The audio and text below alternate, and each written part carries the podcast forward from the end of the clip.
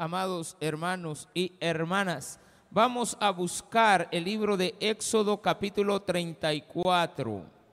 Esta se llama el pacto renovado, según los que eh, crearon esta Biblia temática. Le pusieron ese nombre muy bien puesto. Casi la Biblia temática tiene esa, esa peculiaridad. Fue muy bien estudiada para ir poniendo en segmentos eh, contextos que hablan de temas específicos. Y este es uno de ellos que nos facilita mucho la vida. El capítulo 34 del libro de Éxodo nos habla acerca de este, unas tablas que había que labrar. Las primeras, Dios las provee, Él escribe en ellas. Ahora pues la cosa ha cambiado, pero eso no quiere decir que haya un reproche. Y eso es muy importante lo que vamos a aprender ahora. Eh, a veces el ser humano nos manda a hacer cosas con reproche, porque lo quebramos, porque lo dañamos y hay que volverlo a hacer, pero está molesto. Fíjense de que en este caso, vamos a leerlo y usted se va a dar cuenta que Dios no está molesto con Moisés, a pesar de que Moisés las quebró. ¿Lo tiene? Y Jehová dijo a Moisés, alízate dos tablas de piedra como las primeras, y escribiré sobre esas tablas las palabras que estaban en las tablas primeras que quebraste. Prepárate, pues, para mañana, y sube de mañana al monte de Sinaí, y preséntate ante mí sobre la cumbre del monte, y no suba hombre contigo, ni parezca alguno en todo el monte, ni ovejas ni bueyes pascan delante del monte y Moisés alisó dos tablas de piedra como las primeras, y se levantó de mañana y subió al monte Sinaí, como le mandó Jehová, y llevó en su mano las dos tablas de piedra. Y Jehová descendió en la nube y estuvo allí con él, proclamando el nombre de Jehová. Y pasando Jehová por delante de él, proclamó, Jehová, Jehová, fuerte, misericordioso y piadoso, tardo para la ira y grande en misericordia y verdad que guarda misericordia a millares, que perdona la iniquidad, la rebelión y el pecado, y que de ningún modo tendrá por inocente al malvado, que visita la iniquidad de los padres sobre los hijos y sobre los hijos de los hijos hasta la tercera y cuarta generación. Entonces Moisés, apresurándose, bajó la cabeza hacia el suelo y adoró, y dijo, si ahora, Señor, he hallado gracia en tus ojos, vaya ahora el Señor en medio de, de nosotros porque es un pueblo de dura cerviz y perdona nuestra iniquidad y nuestro pecado y tomamos por tu heredad y tómanos por tu heredad. Y él contestó, he aquí, yo hago pacto delante de todo tu pueblo, haré maravillas que no han sido hechas en toda la tierra, ni en nación alguna, y veré todo el pueblo en medio del cual estás tú, la obra de Jehová, porque será cosa tremenda la que yo haré contigo. Oremos al Señor. Padre, gracias porque eres bueno, tu misericordia es para siempre. Y como dijo Moisés en esa oración, tú eres misericordioso, que perdonas la iniquidad de los hijos y de los hijos de tus hijos y también de los padres. Gracias porque nos acompañas en este viaje. Gracias porque nos enseñas por medio de tu palabra que tú enseñaste a Moisés grandes cosas pero las peticiones de Moisés fueron contestadas porque tú viajaste en medio del pueblo. En el nombre de Jesús. Amén. Y amén. Gloria a Dios. Qué bueno. Bien. Cuando Moisés bajó del monte y fue a visitar al pueblo, el pueblo estaba en rebeldía. Y decíamos la semana pasada que en la medida que Dios iba escribiendo en la tabla, el pecado estaba suscitándose. Si el pueblo adoraba a otro Dios, Dios le decía, eh, escribía en la tabla, no adorarás otro Dios. Si el pueblo estaba trabajando cuando no tenía que trabajar y estaban queriendo en esa vorágine de querer eh, crecer sin medida, eh, Dios le empezó a mandar ahí otro mensaje que tenían que guardar el día de descanso que lo tenían que ocupar para adorar. Y así sucesivamente, hasta que llegamos al último de todos los capítulos, de todos los mandamientos. Pero en ese momento, cuando ya Moisés baja y ve que han hecho un becerro de oro y que todas las cosas que estaban en la tabla es por gusto, entonces es como que usted agarre la ley y la quebrante y diga, ¿de qué sirve esta ley? ¿Para qué sirve si todos están quebrantando la ley y nadie la respeta?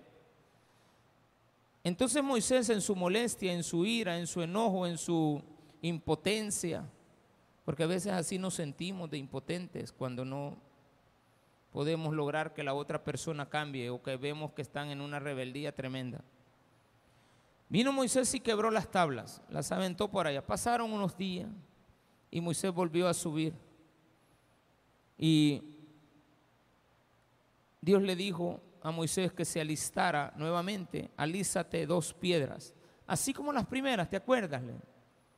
Vamos a volver a hacer algo. Vino Moisés y dijo, bueno, esto es una oportunidad. No sé qué va a poner ahí. Podía haber puesto cualquier cosa. Podía haber puesto, por haber quebrado las tablas, ¿de acuerdo? De aquí en adelante nunca jamás verás mi rostro. Porque por ese vaso que quebraste, ¿de acuerdo? El vaso que me regaló tu abuela, ese jarrón tan precioso que tenía. Y yo siempre pongo de ejemplo cómo usted le va a reclamar al que está haciendo las cosas. ¿Cómo le va a reclamar a, a su hijo o a su hija que le está ayudando a lavar los trastos y se le quiebra un vaso? pero ya lavó 20 y lo ha hecho durante 40 días y 40 noches y nunca había quebrado uno, pero ahora que quebró el plato y se le cayó por el jabón y fue la gran bulla, ¡ay! Ya me quebraste el plato. Qué tremendo es eso. Que nos fijamos en el error de la gente. Y la gente muchas veces eh, se siente mal cuando ha hecho muchas cosas buenas y por un error tú te fijas en el error. Pero ese, eso eres tú y ese soy yo, que nos fijamos en los errores de la gente y les criticamos. Nos fijamos en los errores de la gente, pero estamos hablando de algo que si eres culpable o no, porque la Biblia dice que Él no tomará por inocente al culpable. Pero aquí vamos a descubrir algo. Para Dios no hay tal pecado en Moisés haber quebrado las piedras. Tiene que tener mucho cuidado usted en distinguir un pecado y ser tolerante al pecado, a distinguir la falta de un accidente, de algo que no fue su intención, pero que en un momento determinado de su vida hizo algo incorrecto Usted lo que tiene que hacer es corregir. Pero usted nunca va a arrepentirse de lo correcto. Usted tiene que saber mantener su posición cuando hizo lo correcto. Entonces esto me lleva a algo bien importante en la vida, a identificar cómo Dios trata el problema de la falta que cometió Moisés a cómo lo puedo ver yo. Dice acá la Biblia que Jehová le dijo a Moisés, alízate dos tablas, no le anduvo diciendo, ¿por qué las quebraste? Se quebraron, compré otra. Se quebró el vaso, compré otro. Y también a veces he puesto como ejemplo el hecho de que el tamaño de la mano del niño no es adecuada al tamaño de su mano. Y que por lo tanto para un niño tomar agua en un vaso que usted lo agarra fácilmente, en la mano de un niño es como que usted le esté dando un jarrón para tomar agua. Entonces usted, le quiere, usted quiere que el niño aprenda a, ocupar el tenedor que usted ocupa con el tamaño de su mano, adecuado a su mano. Queremos que los niños aprendan a usar un tenedor y que no se les caiga la comida. Yo me gustaría darle a usted un tenedor de acorde al tamaño del niño y multiplicar y extrapolar el tamaño que sería. Le daríamos como una de esas cucharas para, para moverla, para, el atol, ¿verdad? Y le diríamos a usted, ahora toma. O sea, es imposible. el niño va a agarrar lo más cerca de la, de la asa. No, no, no va a irse al extremo. Entonces, quizás al inicio Moisés no supo hacer buen uso de las tablas. Se le cayeron en el enojo. Estaba airado y aventó las tablas. Estaban muy pesadas quizás. Pero aquí dice la Biblia, cuidado, no vaya a confundir esto con tolerar el pecado de una persona. Si usted tolera el pecado de una persona, usted está culpable como él. Como las primeras, y escribiré sobre esas tablas las palabras que estaban en las tablas primeras que quebraste. Cuando él dice escribiré, sabemos perfectamente que después le dictó, ¿de acuerdo? Pero le está diciendo a Moisés, no te preocupes, eso tiene solución. Ya con eso Moisés está tan tranquilo que él sabe que Dios le está dando una segunda oportunidad. Y se la está dando igual que la primera. Voy a volver a escribir en ella lo mismo. Prepárate pues para mañana. Qué bonito que Dios te dé una oportunidad para mañana. Mañana no ha llegado. El mañana es incierto, pero si Dios dice, prepárate mañana, aquí sí hay algo bien importante, el mañana llegará, ¿de acuerdo?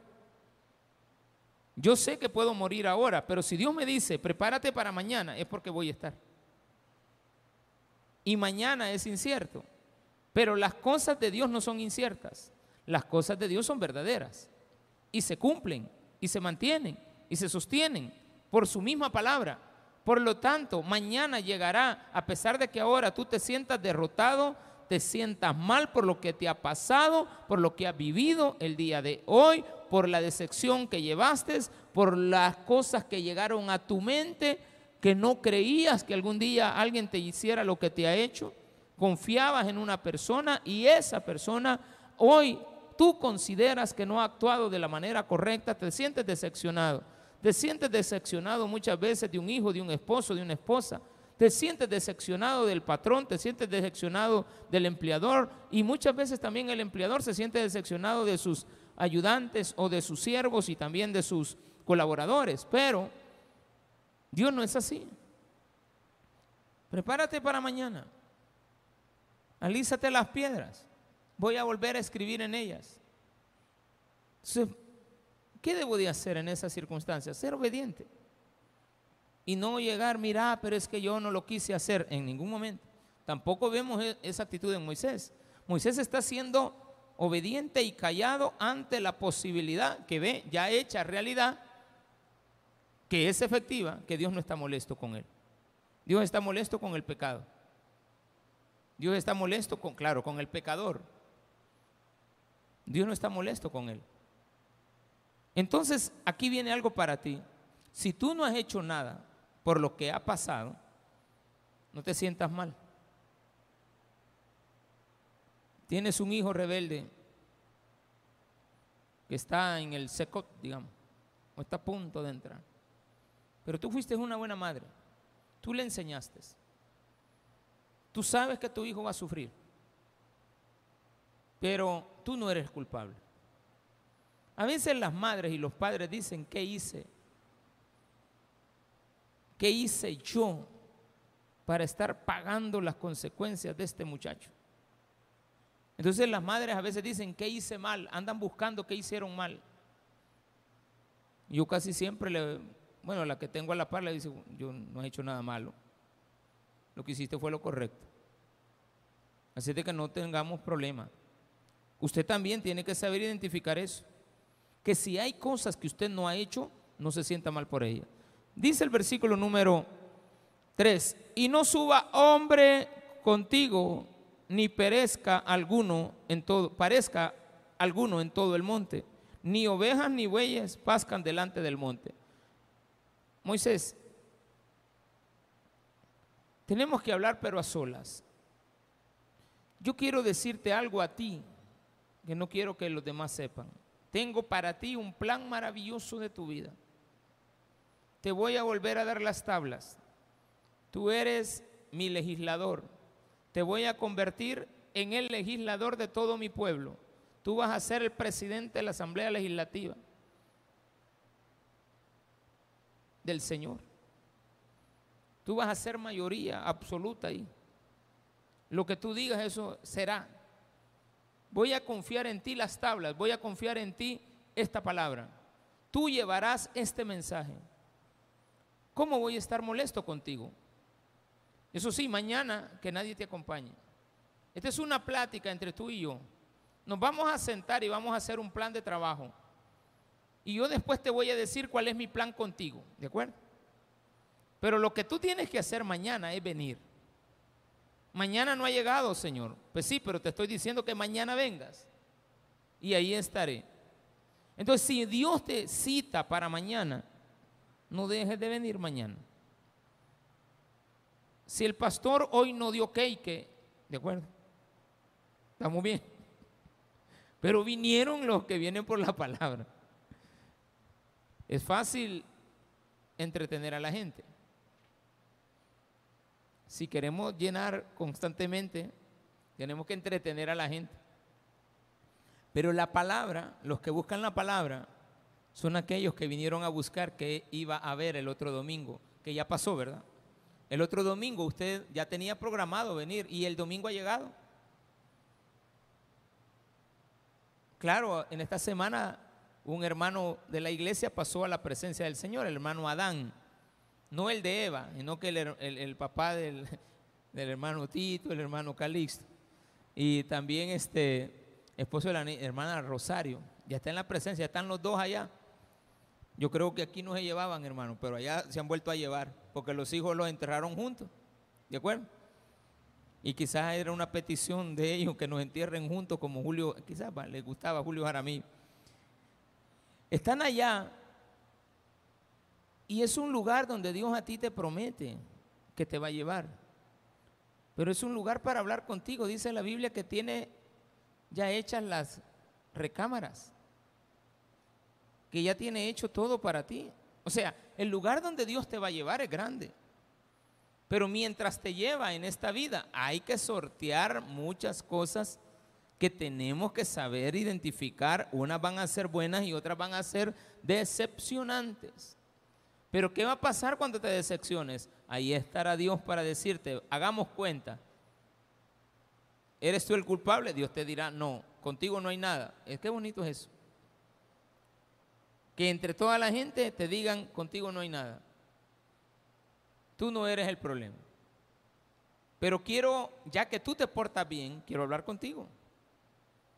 Fíjese de que Dios no ha citado al, al rebelde. Mire qué bonito esto. Dios no citó a la gente rebelde, que estaban arrepentidos de haber hecho lo que hicieron. Porque el pueblo estaba arrepentido, realmente estaba arrepentido en la mayoría de ellos. Algunos, evidentemente, nunca se arrepienten. Y después los vemos perdiendo su vida en el camino porque nunca cambiaron. Pero entonces de eso Dios se fue encargando en el camino con serpientes, con tropiezos, con que se los eh, pasaron por fuego, otros se los tragó la tierra, otros murieron de viejos. Hay muchas formas en las cuales Dios puede poner quieta a una persona que ya no es necesario que esté en esta tierra. Y Moisés alisó las dos tablas como las primeras y se levantó de mañana y subió al monte Sinaí como lo mandó Jehová y llevó en su mano las dos tablas de piedra. Y Jehová descendió en la nube. Él estaba con las piedras. Él le dijo, sube, mañana tienes que subir. Pero ¿qué pasa si mañana no aparece? Y no pasó nada. ¿Te vas a venir? Hace años no habían celulares, no habían, eh, no había WhatsApp, hermano. Sí. Entonces usted venía y citaba a la, a la caitudita, ¿de acuerdo? Usted se citaba ahí con la, pongámosle nombre, usted se llama nombres comunes de ahora. Brandon, Brian o Jefferson, o no sé cómo se llaman, Jeffrey se llaman los jóvenes de ahora. Y este, usted tenía que verse con Stephanie, ¿de acuerdo? Se tenía que ver con la Brenda, nombrecitos así que hay ahora. Pero antes no, antes era este, Chepe con Mari, ¿de acuerdo? Entonces venía y le decía, mira, nos vamos a ver a las 4 de la tarde en Salandra, ¿de acuerdo? ¿Qué día? Sábado. Se veían, faltaban 10 días para esa cita, o 5 días, o 4 días. Y no había tal cosa de confirmar, hermano. Ahora no va, usted va, ya, vas, ya va a venir. Sí, aquí estoy. Espérate, eh, me faltan dos paradas. Espérate, espérate, ahorita estoy a la vuelta. Y siguen escribiendo. Se bajan con el celular los dos enfrente. Ajá, sí, ya te vi. Va, ah, Qué bruto. Antes no, mi hermano. Usted estaba viendo la, voy a poner, ¿qué, ruta? La 38F, ¿verdad? La, muchacha venía de aquí, de, de, Los Ángeles. Y la 38F no es muy común. Y usted estaba la 38, allá viene otra 38. ¿Qué hacía? Esperar. No sé por dónde pasaba, digamos ahí en la tecnológica. Usted estaba viendo y pasó la primera, no viene ahí. Pasó la segunda y nos dieron las 10 y las 11 y las 12 y la 1. Y todas las horas que usted pueda ponerle a ese reloj, ¿de acuerdo? Usted deseando que el reloj no marque las horas, pero usted estaba esperando, ¿de acuerdo? Y ahí esperaba y esperaba y esperaba. Y aquel que no había ni, se había ni hartado ni nada empezó a llover, pero él sigue esperando. Él sigue esperando, ya va a venir en la siguiente, 38F. Allá como a las tres horas aparecía la Mari, ¿de acuerdo? Y usted, ay, fue viendo a la Mari. No le dijo, ¿por qué te tardaste? No, acabo de venir, le dijo. ¿De acuerdo? Acabo de llegar. ¿Cuál acabo de llegar? Tenés cuatro horas de estar ahí esperando. Pero no te fuiste a la primera. Esperaste mañana. Moisés esperó el siguiente día, tercer día, cuarto día, yo no sé cuántos días, porque aquí la Biblia no dice. Aquí no dice que fueron 40 días y 40 noches. Aquí lo que dice es que Moisés alisó las piedras y subió. Y a saber en qué día, Jehová descendió en la nube y estuvo allí con él proclamando el nombre de Jehová. El día que lo vi, bendito Señor, gracias por haber venido. No le podía haber dicho al Señor, va, ay, si quiere me hace esperar. Don Chepe. No, no se pusieron a pelear. Moisés tenía la dificultad de no saber si Dios estaba molesto por las piedras, pero ella sabía que no. Y todavía le dice mañana, él llegó mañana. Pero Dios no apareció en el momento. Como que Dios está muy ocupado, ¿verdad? No, no está ocupado. Está probando a ver qué pasa. Bueno, lo voy a dejar ahí un par de días a ver qué hace. Espera. Segundo, ahí está esperando. ¿Espera qué? a que Dios le hable. Y una vez Dios baja, hable con él, hombre. Y una, Dios, una vez Dios está contigo, adóralo, alábalo, permanece con él. Y Jehová descendió en la nube. Ay, qué bonito, apareció la nube. Ahí está, ahí viene. Y estuvo allí con él proclamando el nombre de Jehová. Y pasando por delante de él cuando ya se bajó de la nube, Dios, y ya está a la par de él, está pasando por ahí. Le dice, Jehová, Jehová, fuerte, mire qué cuenteada la que le pegué esta, así que está bonito, fuerte, misericordioso, piadoso, tardo para la ira y grande en misericordia y verdad, que guarda misericordia a millares, que perdona el pecado, la iniquidad, las faltas, la rebelión y que, y que de ningún modo tendrá. Eso me encanta por inocente al malvado. Jamás Dios, jamás de los jamás, nunca. Si usted es culpable, es culpable delante de Dios. Que lo perdone es otra cosa. Pero usted es culpable. Y el que es inocente, es inocente. El que es culpable, es culpable. Pero con Dios usted no puede andar jugando porque Dios sabe quién ha hecho las cosas. Y por lo tanto, sé perfectamente qué cosas de las que yo he hecho en esta semana a Dios le desagradan. No estoy inocente delante de Él. Y a veces por eso que Dios calla, por nuestras actitudes. Podemos venir a la iglesia y Dios nos habla, pero si usted anda en malos pasos, en pecado, y es un empedernido pecador y no quiere cambiar, va a seguir escuchando y va a seguir entendiendo, pero va a volver a hacer lo que hace porque no espera a que Dios hable directamente con usted y aparte. Entonces dice, pasando Jehová le dijo eso, que guarda misericordiosa, misericordia y que de ningún modo tendrá por inocente al malvado. Esto, que visita la iniquidad de los padres sobre los hijos y sobre los hijos de los hijos hasta la tercera y cuarta generación. ¿Qué significa esto? Va a tratar contigo, va a tratar con tu hijo, va a tratar con tu nieto y va a tratar con tu taranieto. ¿De acuerdo? Así como ha tratado con tu abuelo y ha tratado con tu bisabuelo y ha tratado con tu tatarabuelo. Y el que no entendió de todos ellos, recibieron las retribuciones de acorde al pecado que hicieron. Entonces tú tienes harto conocimiento de lo que Dios hace con el malvado. No me vengas a decir que a ti te va a tratar diferente. Toda la vida Dios ha visto como culpable al que lo es. Por lo tanto, nunca será eso diferente. Conmigo será diferente. Es que yo no sé por qué Dios a mí no me las ha cobrado espírate que te las va a cobrar. Entonces Dios, que es tardo para la ira, es bueno, es justo. Él no es malo en ningún momento. Dios odia el pecado, odia la maldad. O sea, Él está parte de la maldad. Cuando digo odia, pues Él no tiene odio, pero lo que hace es no estar ahí donde hay maldad. O sea, se aparta, pues, nunca va a estar. Tú estás pecando, Él se aparta de ti. Tú quieres hacer lo que tú quieras, Él te está viendo de lejos y te está diciendo. Deja de meterte con la mujer de tu prójimo. No codicies la mujer de tu prójimo. No codicies las cosas de tu prójimo. Honra a tu padre y a tu madre. No robes.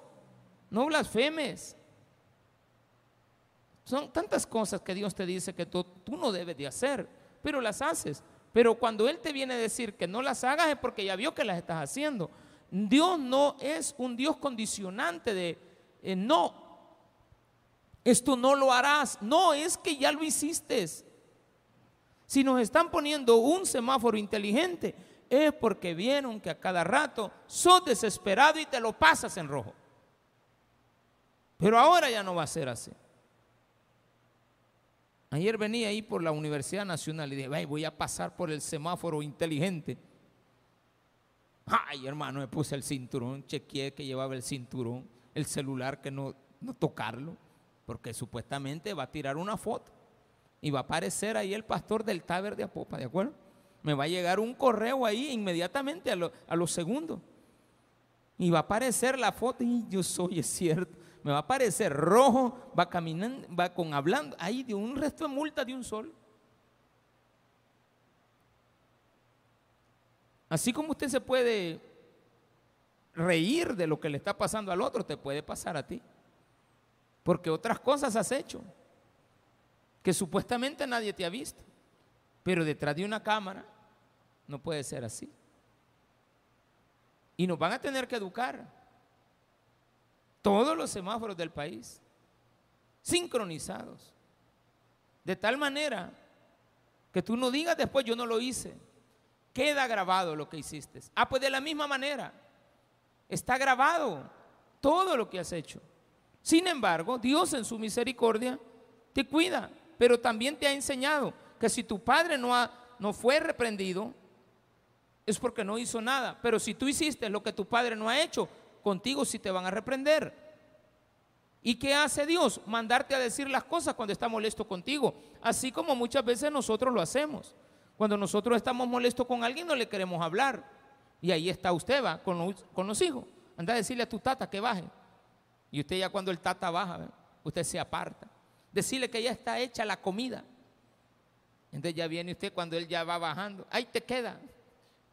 Pero usted, cuando están contentos, no, ¿verdad? Vas a comer, papito.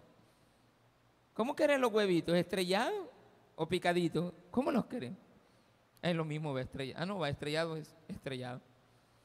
¿Lo querés con salsita o sin salsita? ¿Que, que querés aguacatillo? Te hago la tomatada aparte y no te la hago. No, no hay problema. Eh, en lo que tú estás haciendo eso, yo voy a hacer el cafecito. ¿Cómo lo querés? ¿Con dos de azúcar o con una? No, ya sabes cómo, pues mi amor. Ay, pero cuando lo está odiando. Cuando usted no lo quiere ni ver, hermano. Ah, pues así es Dios también con usted.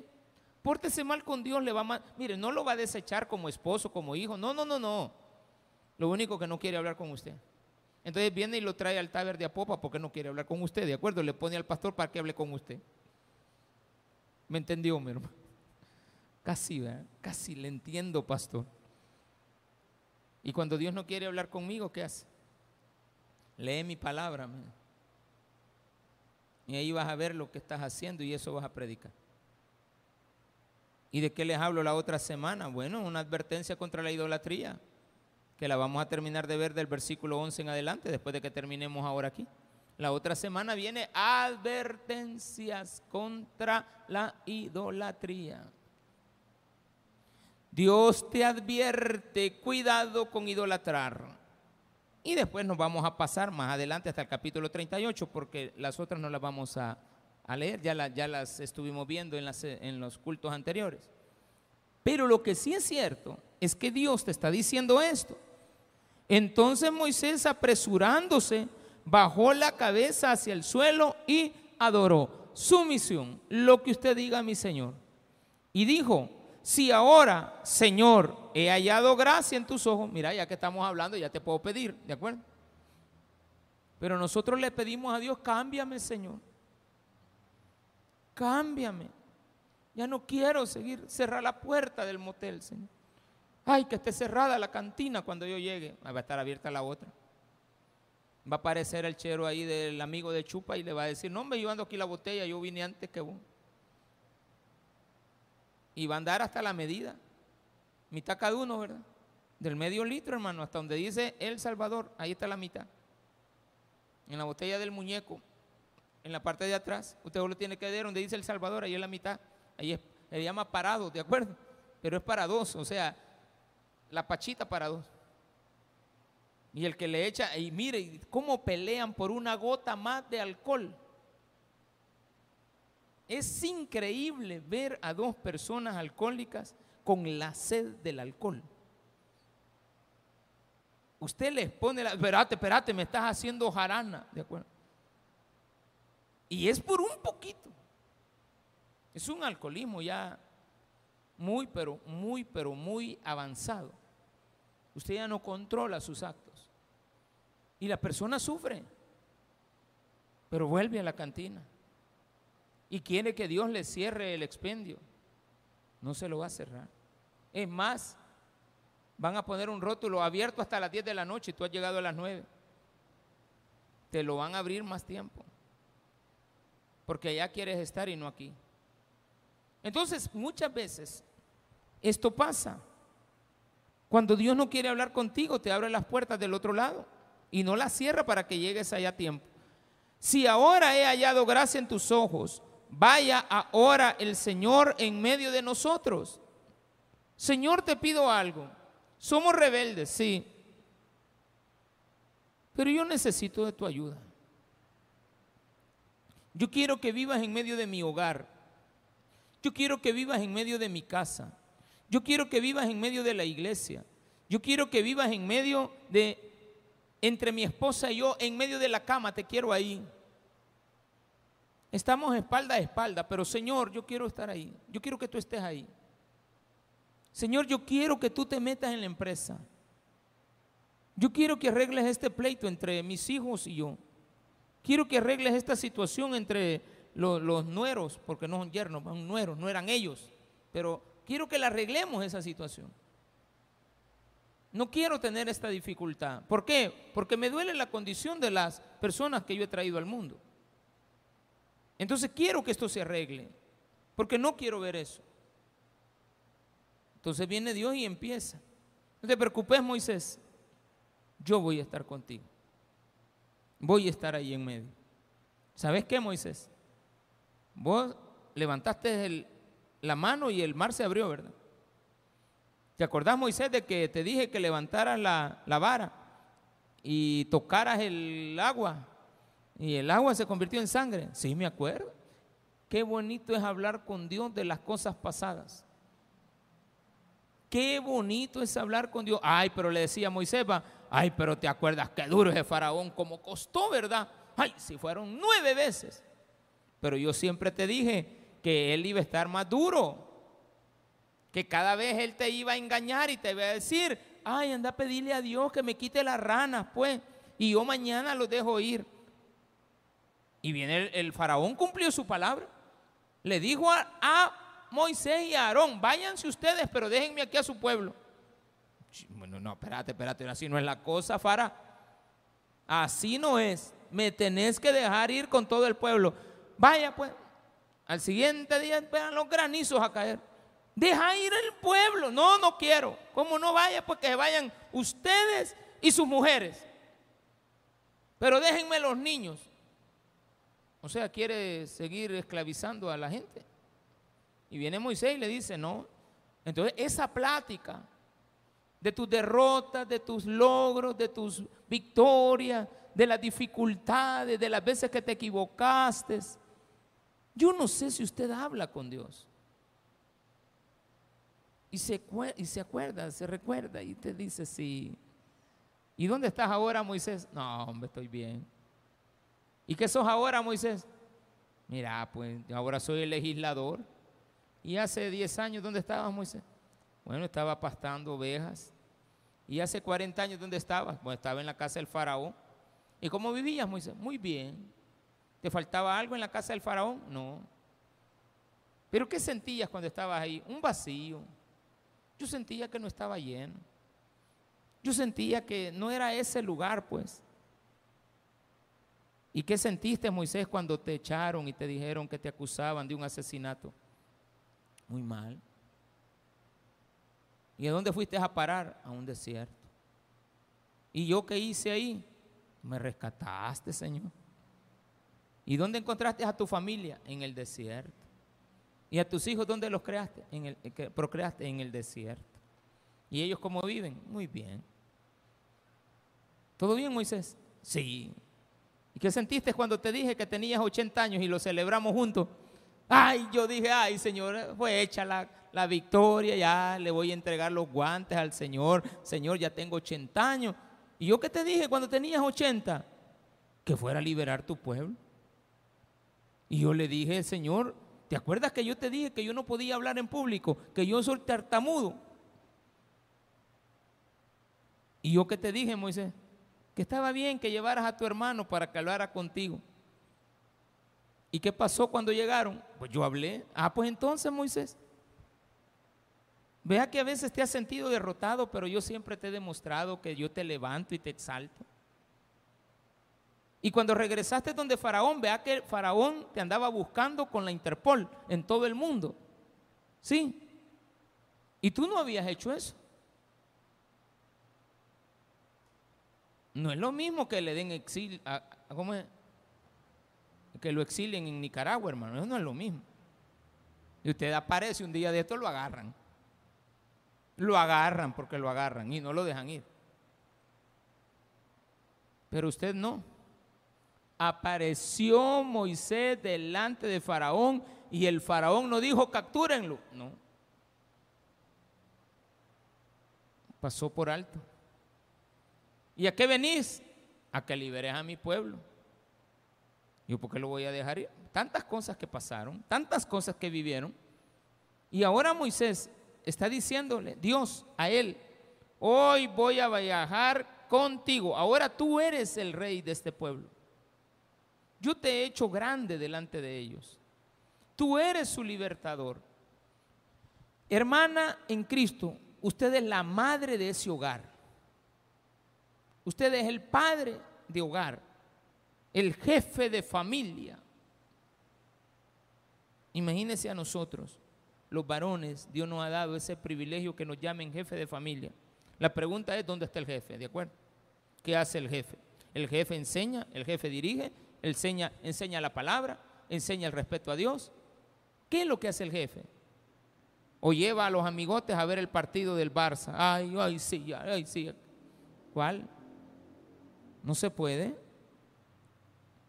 Tú vas a perder la oportunidad. Entonces, ¿qué tiene que ser un buen padre? Tú eres la madre de familia. Tú eres la madre de ese hogar. Tú eres el padre de familia. Tú eres el líder de ese grupo. Tú eres, en mi caso, soy el pastor de la iglesia. ¿Y qué tengo que hacer? Pues ser obediente a dar la palabra. Ya cuando estamos abajo allá en la llanura, pues la cosa cambia.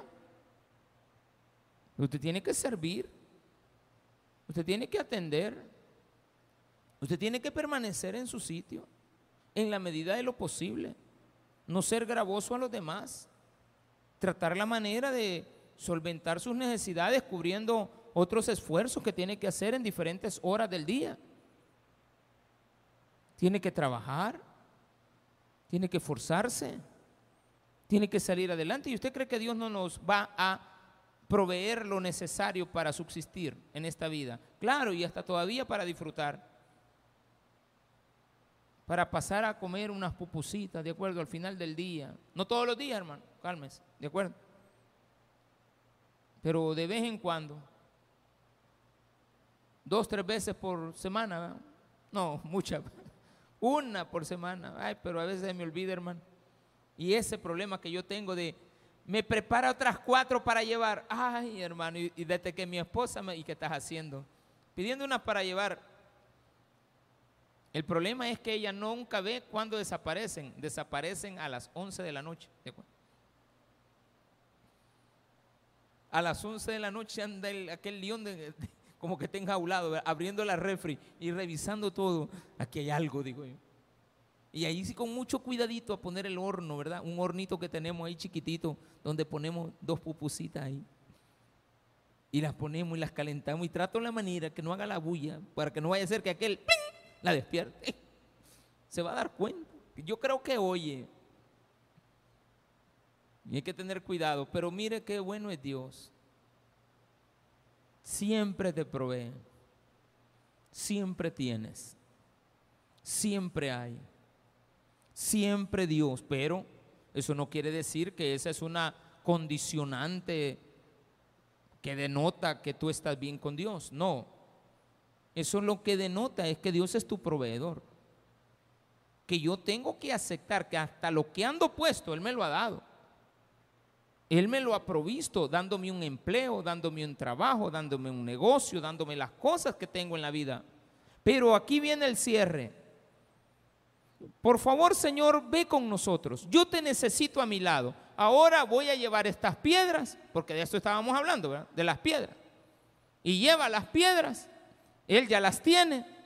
Pero ahora hay que bajar al pueblo. Entonces viene Dios, le dice, ahora eh, eh, Moisés, yo necesito algo. Yo voy a bajar con las piedras. Con los decretos, con los mandamientos, con los estatutos, con la palabra de Dios en la mano. Acompáñame. ¿Alguna vez usted le ha dicho a Dios, acompáñame? Pero ese acompáñame es permanentemente en medio de mí, en medio de nosotros. No es que alguna vez va a estar, si Dios te dice y te promete que va a estar en medio, siempre va a estar en medio. Siempre va a estar ahí. Él te lo ha prometido. Entonces dice, y perdona nuestra iniquidad y nuestro pecado y tomamos y tómanos por tu heredad. Y él contestó, Dios le dijo, esto es el cierre de esta noche. He aquí yo hago pacto delante de todo tu pueblo. Yo hago el pacto, tú no.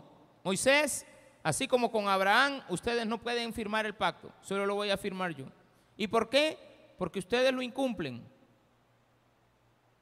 Yo no puedo confiar en que ustedes firmen a la par mía, porque ustedes no van a cumplir. Entonces el pacto lo voy a hacer yo. El pacto de Adán, ¿quién lo firmó? Dios.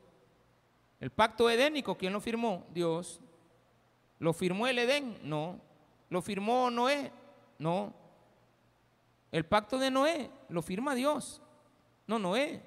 El pacto de Abraham lo firma Dios. No, Noé. No, Abraham. El pacto con David no lo firma David. El pacto salomónico tampoco. El pacto con el mismo pueblo tampoco. El pacto palestino. Y el pacto con Moisés y con el pueblo. Dice Dios.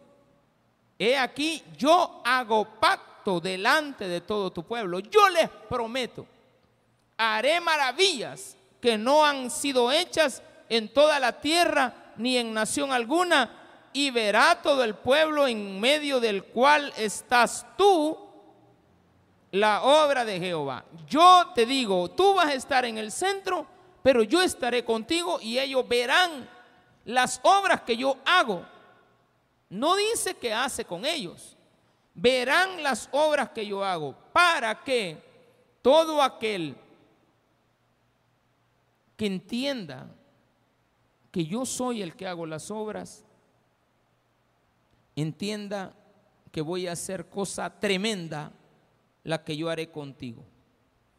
Dios te promete hoy que si tú lo invitas a Él a estar en medio de ti y tú te conviertes en la persona líder de ese grupo, tú eres el que empuja, tú eres el que le dice vámonos para la iglesia, tú eres el que le dice no falles, tú eres el que le dice yo voy a estar. Si el otro no viene, pues a mí no me importa, pero yo voy a estar. ¿Vas a ir a la iglesia? No. Ay, va, pues no vayamos. Ay, no eres el líder, no está en medio ahí. Pero cuando te diga, vamos a la iglesia, es que fíjate que tengo que hacer, bueno, entonces ahí te quedas, ahí te queda la comidita preparada, mijo. Oye, oye, mijo, cuando yo venga, le voy a pedir un favor. Lo único es que cuando yo venga, los platitos me los tiene lavaditos ya. Oye, no me vaya a poner ahí más cargas cuando yo venga.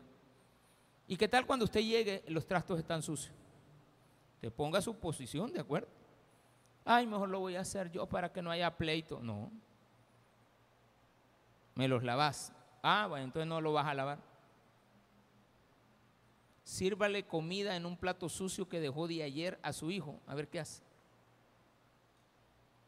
Así como aquella hermana que vino a la iglesia, yo no de hace años esto, hace como 15 años. Yo no sé dónde ella oyó la ilustración, pero la hizo al pie de la letra. Aquí en la iglesia de Apopa. Una hermana de ustedes. Yo no sé si aquí estará entre ustedes porque no me recuerdo bien este, de la persona quién fue. Pero lo que sí me acuerdo es la ilustración. Que me dijo, fíjese que mi hijo está aprendiendo a fumar. Y yo no sé, pastor, si estoy haciendo lo correcto. ¿Y qué hizo, hermana? En el desayuno le serví dos cigarros, ¿de acuerdo? En el plato. Le puso los dos cigarros. Y dice que el hijo, bueno, callado. En la tarde le volvió a pedir, mira, mamá, ya está la comida. Y le volvió a poner dos cigarros. O sea que la señora fue a la tienda y la hermana Chomita de aquí del, tabernáculo de Apopa la vio comprando en la tienda Gladys, no, ahí no venden, pero la vio comprando en el, ahí en el mercado una cajetilla de cigarro. Ay, digo, la hermana, esa hermana, pastor, mira lo que acabo de ver, el que vio mi hermano, a la hermana aquella, la, la, la de pelito así pintadito, que no quiebra un plato, que todos los días se sienta ahí adelante, ay, esa hermana, ay, pastor, fuma la señora. Yo he visto con estos ojos que van a hartar los gusanos y a usted también, señora metida. Es que yo la vi, pastor, comprando cigarros. ¿De cuáles? De los de chocolate que yo vendía. Porque yo vendía cigarros de chocolate, ¿de acuerdo? Rico, o sea, rico, olían, pero no sé qué sabor tenían. A mí nunca me ha gustado fumar. Gracias a Dios no me gustó fumar. Gracias a Dios. Y todo fue por... Algún día les voy a contar. En el cine colonial me pasó. ¿Dónde quedaba el cine? Allá por la Sultana. Ahí me pasó ese problema. Yo ahí dejé, dije yo, jamás. Yo creo que era la segunda vez que fumaba. Y yo ese día dije, nunca jamás voy a volver a fumar pero después les cuento. Ahorita es chambre de otro día, ¿de acuerdo? Lo voy a saber ilustrar con otra, con otra cuestión cuando hablemos de pecados. Pero la señora le puso eso. Y en la cena me dijo, le volví a poner los dos cigarros. Todo el día no le di de comer. Y él entendió. Él entendió que si eso le gustaba, eso le iba a dar yo. Si él, no, si él le gusta fumar es porque no le gustan los huevos. Lo que quiere es eso. Porque lo hace a escondidas, lo hace cuando no estoy. Quiere decir que prefiere eso a hartarse, a comer. Porque las cosas que usted debe de hacer en secreto son aquellas que no le avergüenzan. Tienen que ser cosas correctas en la vida. Pero si usted hace algo incorrecto en secreto, cuando sea descubierto, vamos a ver dos características. O se arrepiente o se justifica. Si se justifica es un empedernido pecador. Pero si se arrepiente después de que lo han encontrado con las manos en la masa, entonces usted es alguien que tiene que buscar reconciliarse consigo mismo primero, luego con Dios y después con los hombres. Démele un fuerte aplauso a nuestro Señor, porque Dios hará grandes cosas contigo.